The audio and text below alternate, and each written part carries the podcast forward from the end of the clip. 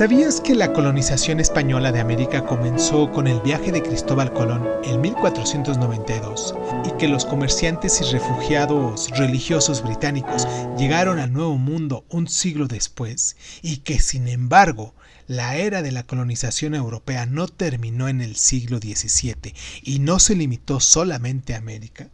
Y que los mercaderes y colonizadores británicos en la era de los exploradores viajaron por todo el planeta, fundando asentamientos nuevos en la India, en China y en las islas del Océano Pacífico? A finales del siglo XIX, las principales potencias europeas, lo que era Francia, Reino Unido y Alemania, descubrieron, por decirlo de algún modo, África en el transcurso de unas pocas décadas, las principales naciones europeas se repartieron este continente y sometieron a su población indígena a un control colonial. Francia se apoderó de amplios territorios de la zona occidental, mientras que Reino Unido ejercía su control sobre el sur y la mayor, la mayor parte de la región oriental. Y por su parte, Alemania, Portugal y Bélgica se interesaron por áreas un poquito más reducidas. La avaricia desmedida unida al deseo de propagar la civilización occidental encendieron la chispa que puso en marcha la imaginación de los poderes coloniales europeos.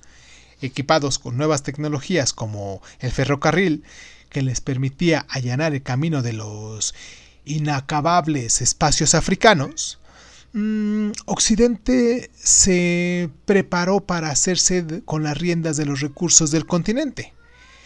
En las pocas acertadas palabras del poeta británico Rudyard Kipling, los imperios europeos asumieron con egoísmo la carga del hombre blanco de difundir la civilización y conseguir considerables beneficios a cambio.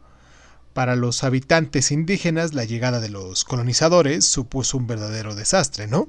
Eran muchos los europeos que consideraban que los africanos negros no eran prácticamente seres humanos y exterminaron a gran parte de la población. En la conocida obra de Joseph Conrad, El, corazón de las tinieblas, mm, eh, se ilustra cómo la colonización convirtió a los europeos supuestamente civilizados en monstruos que explotaban y masacraban a los africanos. En algunos territorios murieron millones de personas. En el Congo belga se calcula que 10 millones de indígenas fueron explotados hasta la muerte. En el África suroccidental, bajo el control alemán, toda una población fue víctima del exterminio por rebelarse contra el gobierno colonial. Ahora bien, los europeos no acabaron con su dominio de África hasta el final de la Segunda Guerra Mundial, que, tras de sí, dejaron un continente destrozado y empobrecido.